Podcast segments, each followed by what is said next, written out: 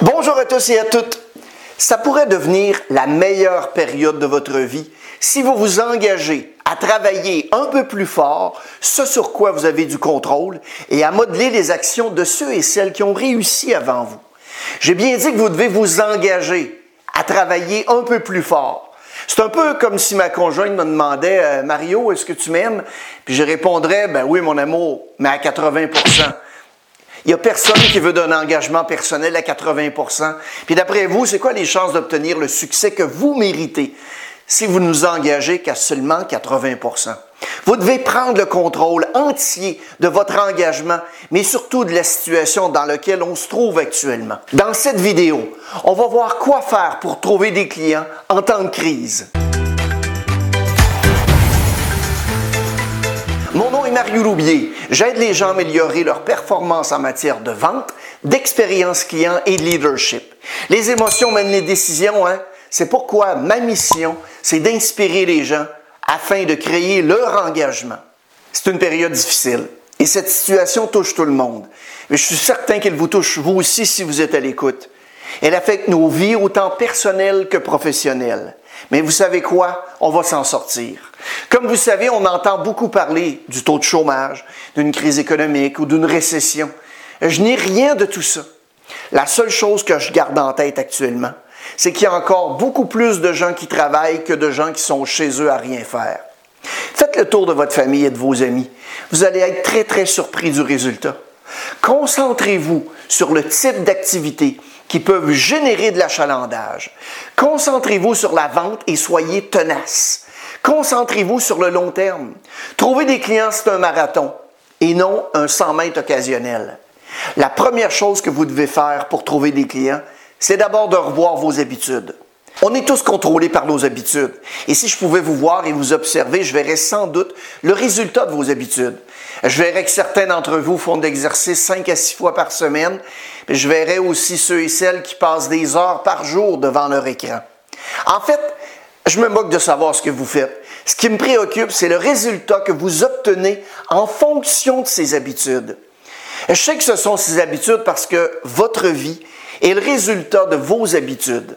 C'est vrai pour vous, c'est vrai pour moi. On a des rituels dans nos relations. Vous avez des rituels avec votre corps, vous avez des habitudes pour vos finances, votre santé, votre famille, etc. Ces habitudes ne fonctionneront pas si on fait la bonne chose au mauvais moment et la mauvaise chose au bon moment. On a donc tout intérêt à faire la bonne chose au bon moment. En fait, vous feriez mieux d'apprendre à changer votre état, à prendre en main votre propre conditionnement. Il est donc temps maintenant de vous entraîner à le faire. Je vais vous montrer à quelle vitesse ça peut changer. On va faire un test. Essayez ceci juste une seconde en vous concentrant. En fait, regardez dans la pièce où vous vous trouvez, à gauche, à droite, en haut, en bas. Puis je veux que vous trouviez des objets qui sont verts.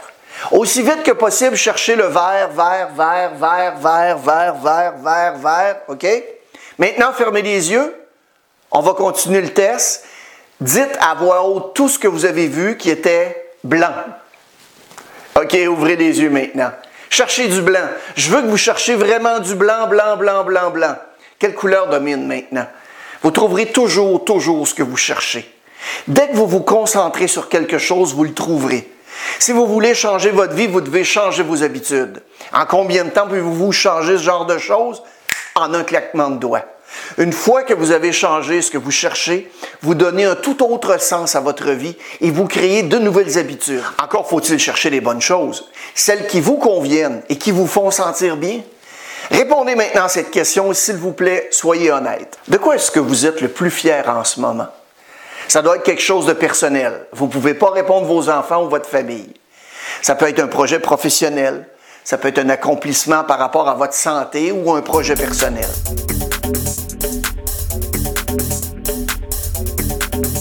Que vous l'avez?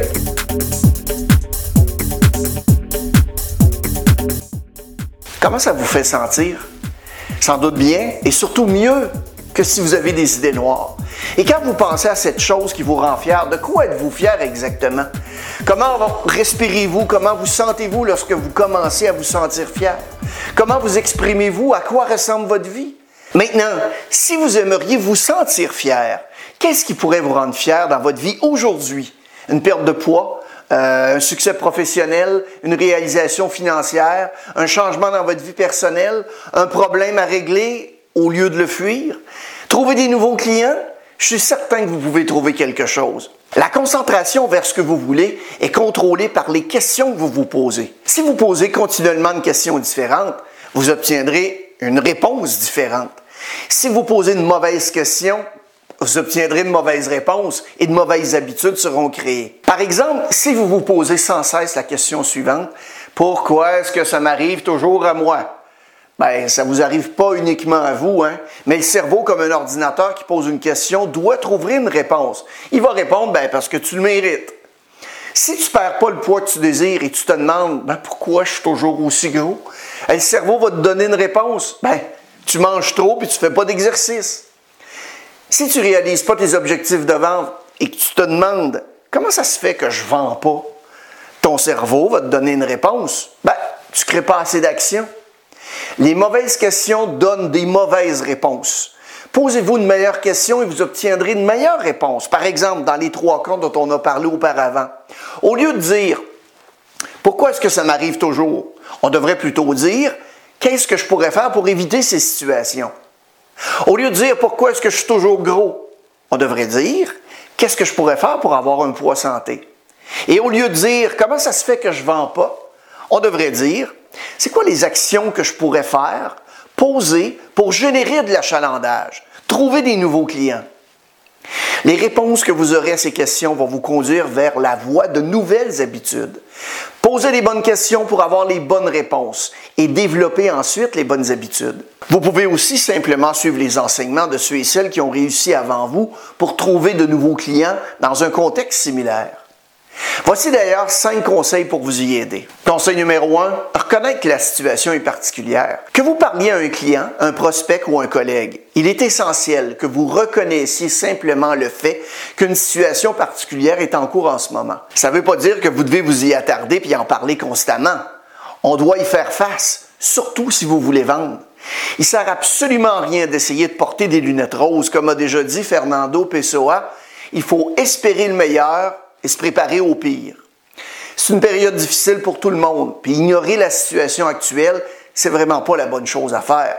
Si vous essayez d'aller de l'avant et vous ignorez l'éléphant qui est dans la pièce, vous rendrez vos clients et vos collègues mal à l'aise.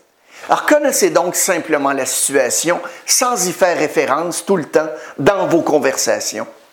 Si vos collègues ne parlent que de cette situation, s'il vous plaît, partez, fuyez, entourez-vous des gens à qui vous voulez ressembler afin de garder un esprit productif, sain, surtout éveillé. Vous pouvez aussi vous entourer de bons supports, comme celui de vous abonner à notre chaîne YouTube. Cliquez au bas de l'écran et aimez la présente vidéo. Vous aiderez ainsi l'algorithme de YouTube et vous recevrez ainsi au moins une vidéo par semaine dans le domaine de la vente, de l'expérience client et du leadership pour vous aider à mieux performer dans votre domaine. Merci. Conseil numéro 2, concentrez-vous sur vos clients. Si vous suivez nos infolettes, notre blog ou nos vidéos, vous savez que le client, c'est vraiment une de nos priorités. C'est pas spécifique au domaine de la vente en temps de crise. Hein. C'est particulièrement important de se concentrer sur votre clientèle dans des moments comme celui-ci. Vous êtes inquiet pour vous et votre famille et sans doute vos clients. Alors, concentrez-vous sur eux. Cherchez à comprendre comment ils vont et écoutez-les. Je ne pense pas que c'est le moment de leur dire on a une super réduction pour vous à cause de la crise. Concentrez-vous sur eux. Soyez empathique. Conseil numéro 3, occupez-vous de vos clients. Je me sens chanceux de pouvoir me concentrer sur mon travail ma famille pendant la situation qu'on vit actuellement. Ça me donne un autre sens puis un but au milieu de toute cette situation. Je vous suggère de faire la même chose. Trouvez un sens, un but à votre travail et envers votre famille. Parfois, on doit simplement mettre tout de côté et se concentrer sur ce qui est devant nous. Concentrez-vous sur ce que vous pouvez contrôler. Écoutez pas le reste. Pensez aux clients et aux gens que vous pouvez réellement aider en ce moment.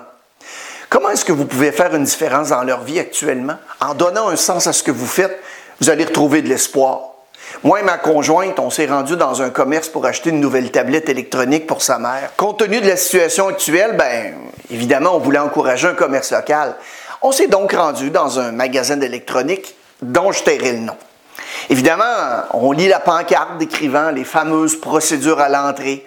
On ouvre la porte, On reste dans le portique pour respecter la consigne. On attend quelques secondes et finalement, il y a quelqu'un qui s'adresse à nous de façon autoritaire et froide en nous disant Hey monsieur, c'est un à la fois. Bougez pas, je vais être avec vous, ça sera pas long. Pas de sourire, pas de bonjour, je suis à vous dans un instant. C'est comme si on traînait la maladie avec nous. Hein? On est sans doute tous un peu maladroits avec toutes ces nouvelles procédures, mais le client reste le client. Et il y a des bases élémentaires à respecter. Vous savez, être aimable, sourire, on le voit avec les yeux, genre d'affaires complexes. Encore pas plus tard que la semaine dernière, je me présente dans un commerce pour la première fois. Et je passe à côté d'un lavabo qu'on avait mis là pour se laver les mains. Mais je suis un peu distrait, c'est la première fois que j'y vais et je ne l'ai pas vu. Hey, lavez-vous les mains! Sans me dire bonjour, sans me souhaiter la bienvenue. Juste pour être clair, voici à quoi ça aurait dû ressembler. Bonjour monsieur, bienvenue chez nous. Pourriez-vous vous laver les mains, s'il vous plaît? Merci. Hey, la gang, on fait pas de la physique nucléaire. On a simplement qu'à s'occuper d'autres humains. Conseil numéro 4. Vous ne pouvez pas choisir comment vous débutez cette vie, mais ce que vous pouvez choisir, c'est ce que vous en ferez. La vraie grandeur n'est pas déterminée à la naissance ou par le destin de quelqu'un. La vraie grandeur est déterminée par ce que vous faites, de ce qui vous est donné. Alors qu'est-ce que vous allez en faire? Vous asseoir, rien faire, vous plaindre, être une victime? C'est vraiment ce que vous voulez être, médiocre? Personne, et je dis bien personne sur cette terre, s'est jamais réveillé un jour et a jamais dit Moi, je veux seulement être médiocre. Qu'est-ce que vous allez faire? Si vous voulez avancer dans la vie sans réaliser le potentiel qui vit en vous, voulez-vous vraiment vous réveiller un jour, réaliser que tous les rêves que vous avez eus vous ont glissé entre les doigts? Chacun de nous a des rêves et des passions. On a des choses qu'on doit accomplir. Peut-être que c'est un meilleur travail, peut-être que c'est une mise en forme, peut-être que c'est d'avoir une meilleure relation avec vos enfants, votre conjoint, votre conjointe. Quoi qu'il en soit, je sais qu'il y a quelque chose que vous voulez. La vraie question, c'est de savoir à quel point vous le voulez et ce que vous êtes prêt à faire pour l'obtenir? Il y a d'ailleurs un grand philosophe qui résume ça très bien dans l'une de ses chansons. C'est Michel Pagliaro. Conseil numéro 5. Posez des actions pour créer de l'achalandage afin de trouver des nouveaux clients. Il existe actuellement trois opportunités importantes qui peuvent générer des clients pour vous et pour votre entreprise. Un, les appels non menaçants. Deux, la console Google Mon Entreprise. Et trois, la création de vidéos. On va aborder de façon individuelle chacune de ces trois opportunités dans les vidéos que vous pouvez retrouver au bas de l'écran dans la fiche description ou dans les vignettes à la fin de la présente vidéo. Ces actions vont avoir le mérite de créer de l'achalandage et de trouver des clients immédiatement et aussi à moyen et à long terme. Brièvement, il s'agit de trois stratégies non intrusives qui répondent bien au contexte actuel. J'ai jamais été un fan de faire des appels à froid, des cold calls qu'on appelle. En revanche, je crois beaucoup au fait de commencer à s'occuper des clients qu'on a déjà pour faire grandir l'entreprise. J'en parle d'ailleurs dans la vidéo que vous pouvez regarder en cliquant juste ici. On va voir donc de quelle façon communiquer et s'adresser aux clients dans le contexte actuel pour trouver des opportunités. La deuxième stratégie concerne un outil sous-exploité par la majorité des entreprises sur Internet. Ça s'appelle la console Google My Business ou Google Mon Entreprise. Supposons que vous désirez passer le week-end dans les Laurentides et vous décidez de louer un chalet avec un spa. Donc, vous taperez probablement les mots-clés suivants chalet à louer avec spa Laurentide.